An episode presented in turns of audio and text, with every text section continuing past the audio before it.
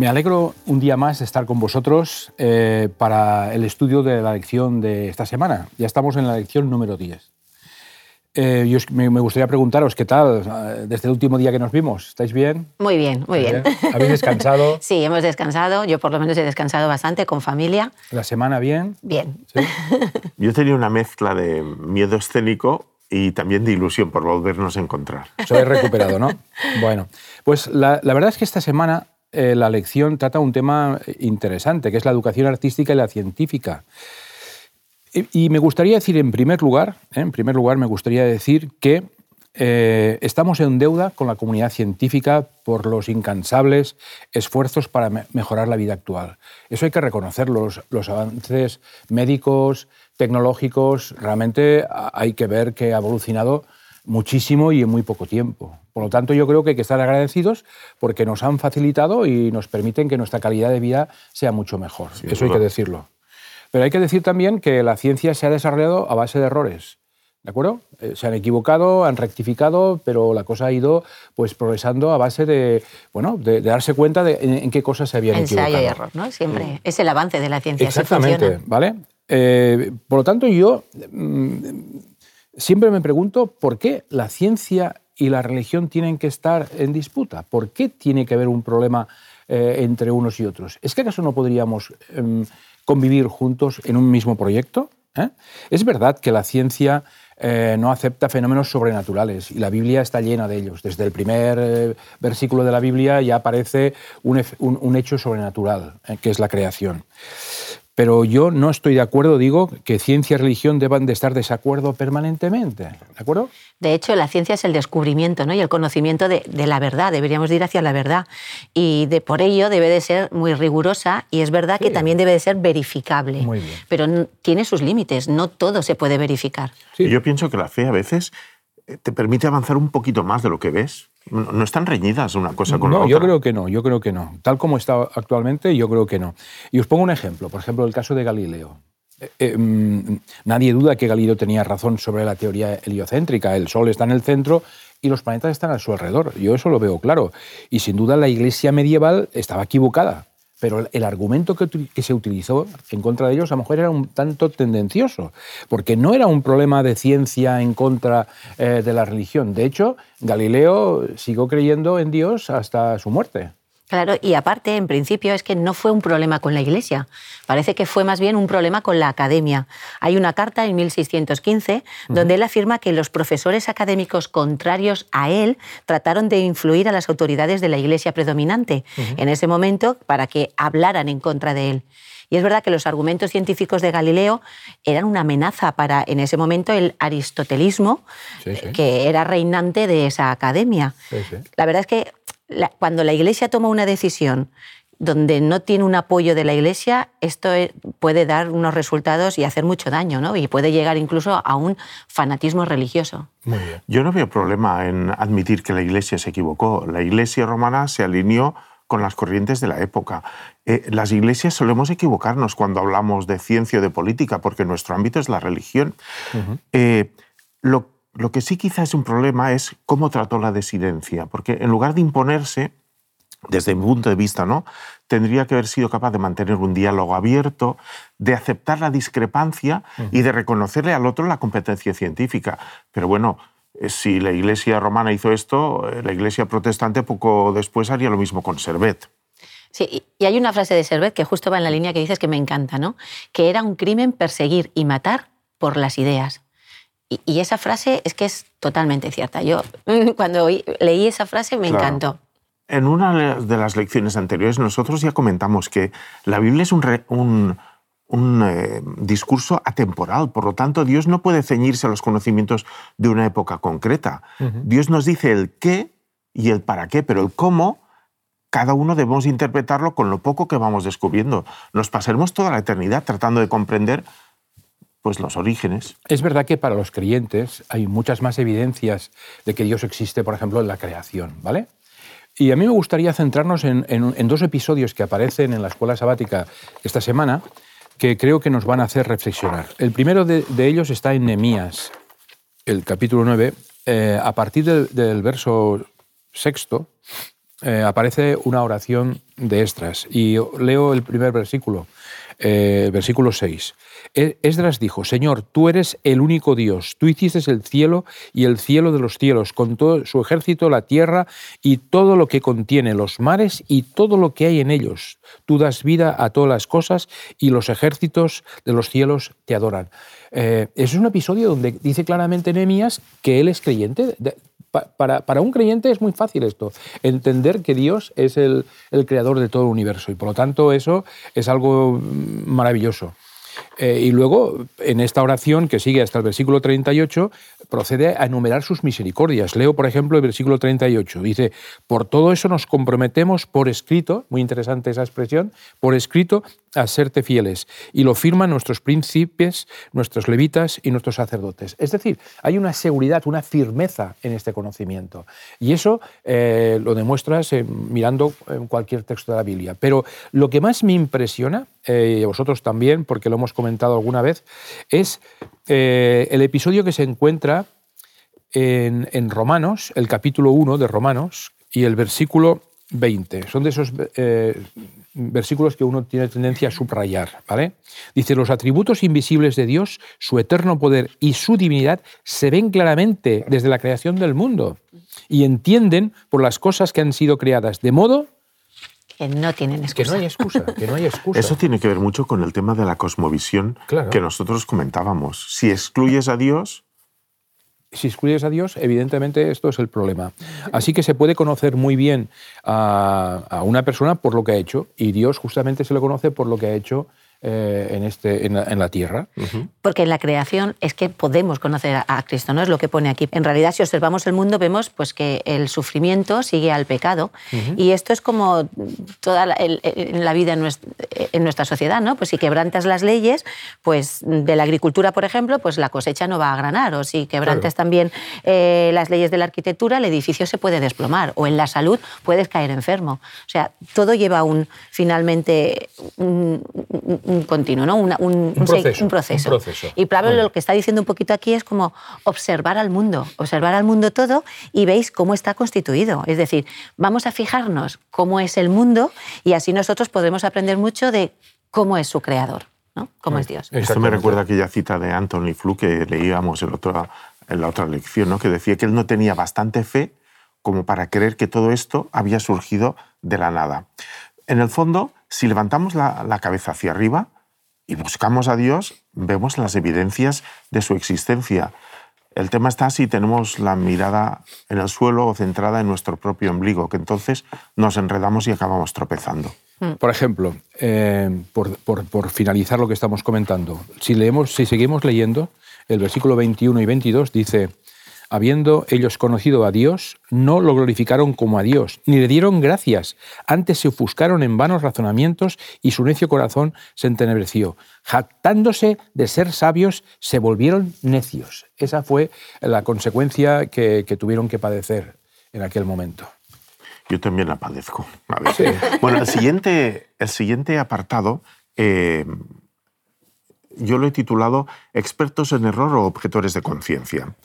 Eh, la verdad es que durante siglos, si os fijáis, la ciencia, la religión y el arte estuvieron eh, perfectamente armonizados. Y muchos de los grandes científicos que conocemos eran también teólogos. Por ejemplo, se, me ocurre el caso de Newton, ¿no? que lo conocemos por sus eh, leyes científicas, pero no por sus tratados de teología. De hecho, Newton escribió más libros proféticos que de ciencia. Y bueno, le han dicho muchas veces que es el científico. En el siglo XX, cuando empezamos eh, eh, pues una etapa nueva y algunas revistas así famosas eh, lo, empezaron a buscar cuál sería el científico ¿no? de, en ese momento en que más conocimiento y eligieron a Newton. Y la verdad es que, bueno, aquí tengo un libro, he traído un libro que Joan y, y yo conocemos mucho porque hemos trabajado bastante en la radio con este libro. Yo no lo había visto pues os lo recomendamos. Es La ciencia descubre a Dios. Es de Ariel Roth y se puede conseguir en la editorial Sa Feliz. Y en el primer capítulo de este libro habla de la biografía de Newton. Increíble, ¿vale? Es un hombre que ya desde pequeño resalta por su conocimiento, su inteligencia, pero su biografía es súper interesante y es increíble ver que, que, Newton se ponía primero en las manos de Dios para luego, a través de la ciencia, descubrir toda la naturaleza y todo lo que lo rodeaba. Y descubrió mucho. Bueno, eh, en realidad eh, es una frase que ya he dicho dos o tres veces, pero dos mil años de cristianismo sin Cristo acaban generando una especie de desafección de la ciencia hacia la religión. Pensemos que algunos de los episodios más patéticos de la historia se hacen siempre en nombre de algún dios y en nombre de alguna religión. ¿no? Y al final nos encontramos que intentamos explicar los orígenes eh, al margen de Dios como resultado de mecanismos. Esta mañana, precisamente por la radio, oía algunos experimentos que se están haciendo para reconstruir pequeños eh, aminoácidos.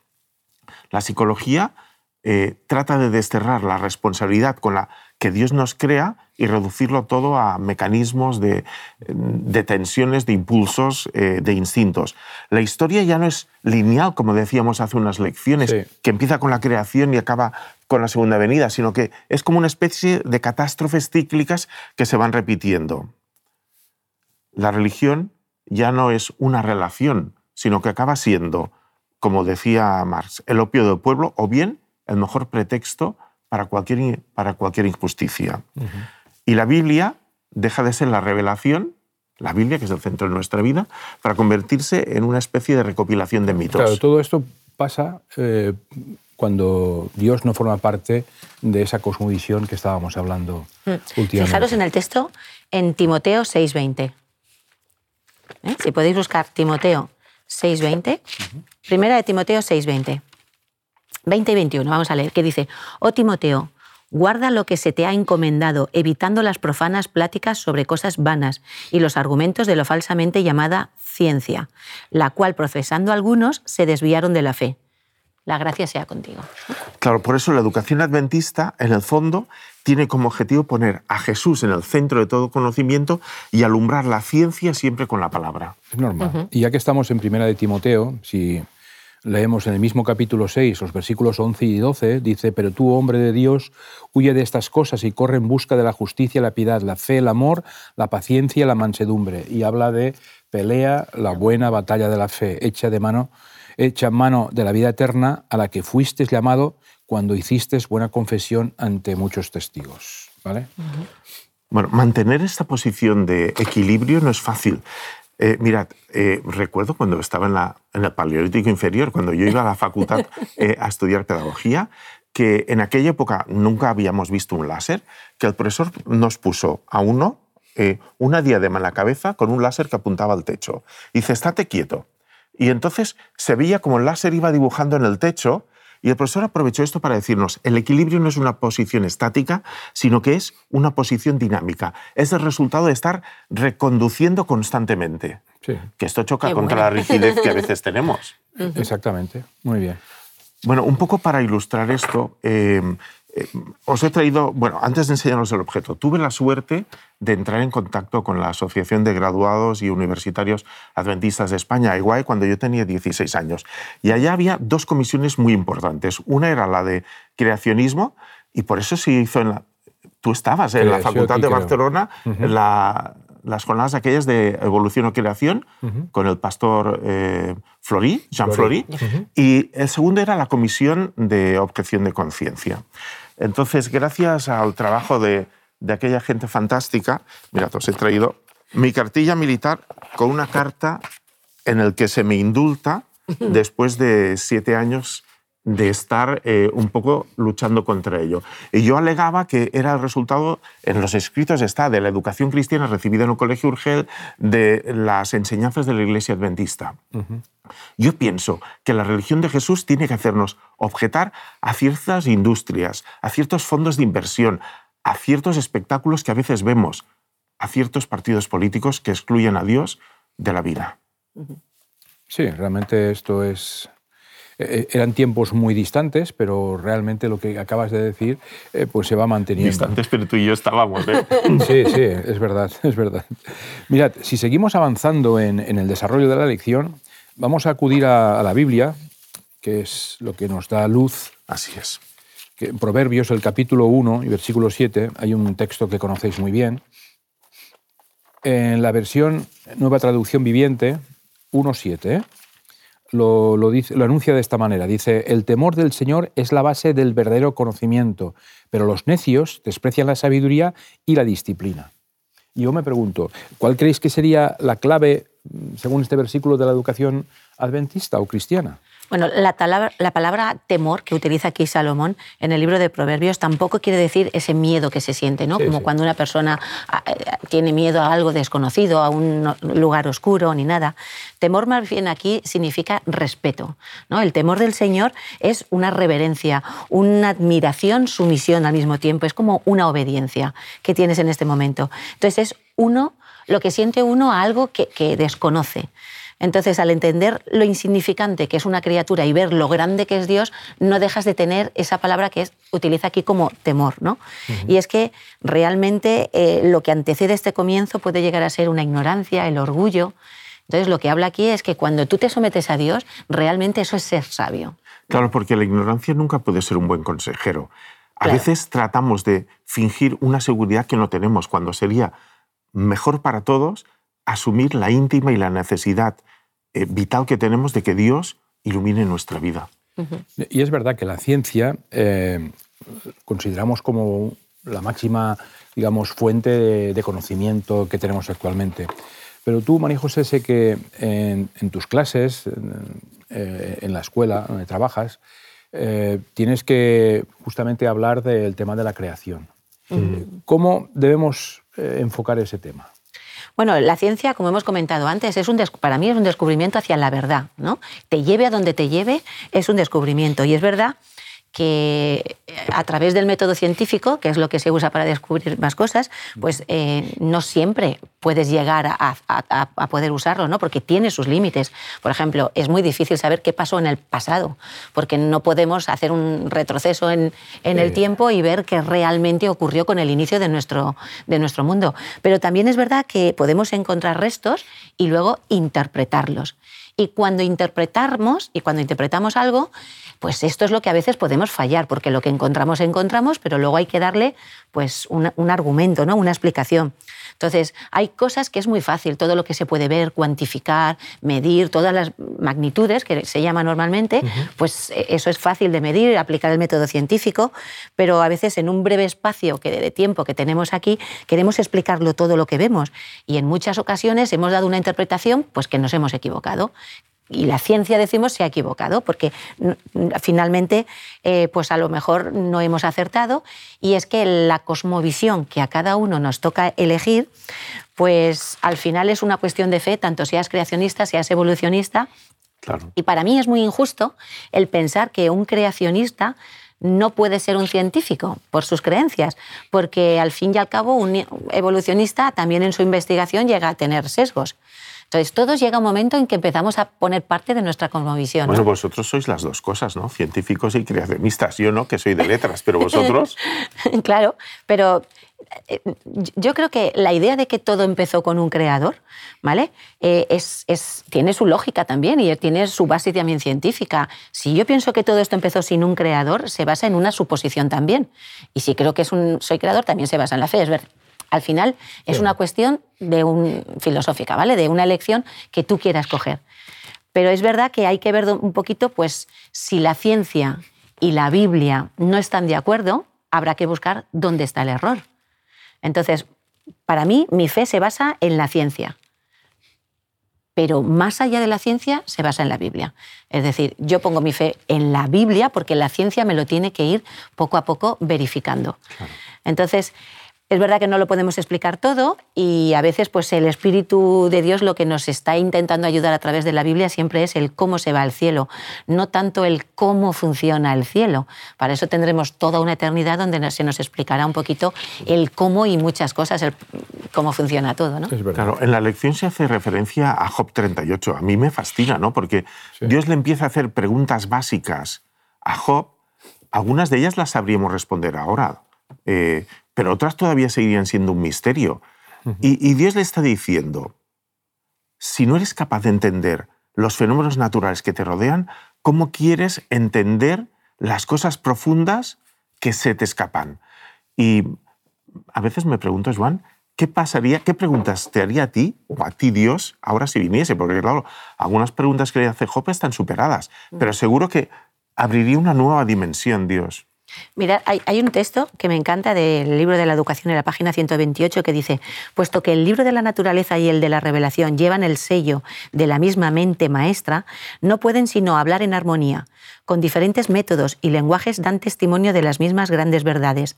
La ciencia descubre siempre nuevas maravillas, pero en su investigación no obtiene nada que correctamente comprendido discrepe con la revelación divina el libro de la naturaleza y de la palabra escrita se alumbran mutuamente. Y eso es a lo que vamos, ¿no? Si algo no coincide, pues hay algo que ver, que nos estaremos equivocando y hay que ver dónde está el error. Pero e, es normal, si hay un creador, tenemos que llegar a él a través de su creación, ¿no? La verdad es que es un tema interesante eh, y me gustaría hacer una reflexión final sobre lo que acabamos de analizar con una serie de preguntas, ¿no? Unas preguntas que nos podemos hacer todos. Dicen, yo me, preguntaba, ¿alguien ha presentado pruebas de la inexistencia de Dios? Ni de lejos. Ni de lejos, ¿verdad? La cosmología cuántica, ¿ha explicado la aparición del universo o por qué está aquí? Ni sabe ni puede. Yo soy de letras, pero ni sabe ni puede. Ya. Eh, ¿Han explicado, por ejemplo, las diferentes ramas de la ciencia por qué nuestro universo está aquí tan ajustado para que pueda existir la vida? La vida, pues eh, ni de lejos, ¿verdad? No, no, no, no se ha podido explicar. ¿Los físicos y los biólogos están dispuestos a creer en algo mientras que no sea un pensamiento religioso? Bastante cerca. Bastante cerca. Realmente ese es el problema. ¿Y existe una ortodoxia estrecha y opresiva en las ciencias en cuanto al, científico que quiere ser creyente? Igual, bastante cerca. cerca. ¿Hay algo en las ciencias o en la filosofía que justifique la afirmación de que las creencias religiosas son irracionales? Balones fuera, como solemos decir, ¿no? Claro, este es el problema. Yo creo que los cristianos no necesitamos abondar, eh, eh, abandonar el estudio de la ciencia, al contrario, hay que seguir estudiando, porque la ciencia, lo que vemos en nuestro entorno, desde nuestro punto de vista, ha sido creado por Dios. Lo que pasa es que no se puede rechazar de mano y de entrada decir, no, eh, Mm, vamos a estudiarlo todo, pero la existencia de Dios eh, está aparte. Pues, Tenemos que tener respeto y abrir mucho la mente, ¿no? Como decías antes de Job, en realidad Job, eh, cuando se da cuenta de su ignorancia, es cuando realmente ve esa grandeza de Dios. ¿no? dice, ya no voy a, hablar más. Y, además muchos científicos, eh, de alguna manera, fue la creencia en Dios y, el estudio de la creación lo que les motivó a seguir investigando sobre el entorno en que estaban viviendo. Mira, os pongo solamente dos citas de dos científicos. Schrödinger, es un científico que para la gente que estudiamos ciencias es bastante conocido, él decía, que por cierto fue premio Nobel en el año 33, 1933, la obra maestra más fina es la hecha por Dios según los principios de la mecánica cuántica. ¿vale? La mecánica cuántica, eh, de alguna manera, es un tema que él eh, desarrolló y la obra maestra más fina es la hecha por Dios. Y otro autor, eh, otro científico posiblemente más conocido, es Pasteur, que en una declaración muy interesante dice, cuanto más estudio la naturaleza, más asombrado quedo ante el trabajo del Creador un poco de ciencia distancia a uno de Dios, pero mucha ciencia le acerca a Dios. Estas citas no se mencionan nunca. ¿Eh? No, no, eh, porque evidentemente... y de grandes científicos. Sí, ¿eh? parece como si estuviera desprestigiado esto.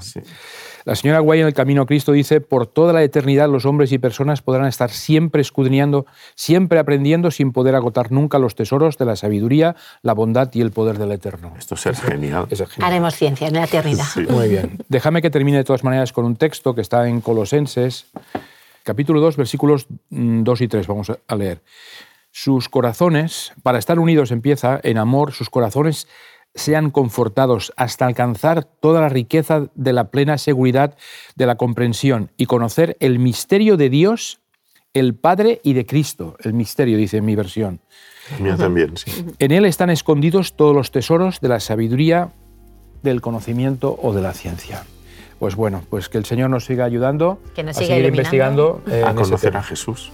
Y muchas gracias por vuestra colaboración. Nada, ha sido un placer. Hasta la próxima semana. ¿Cómo está tu plan de estudio personal de la Biblia?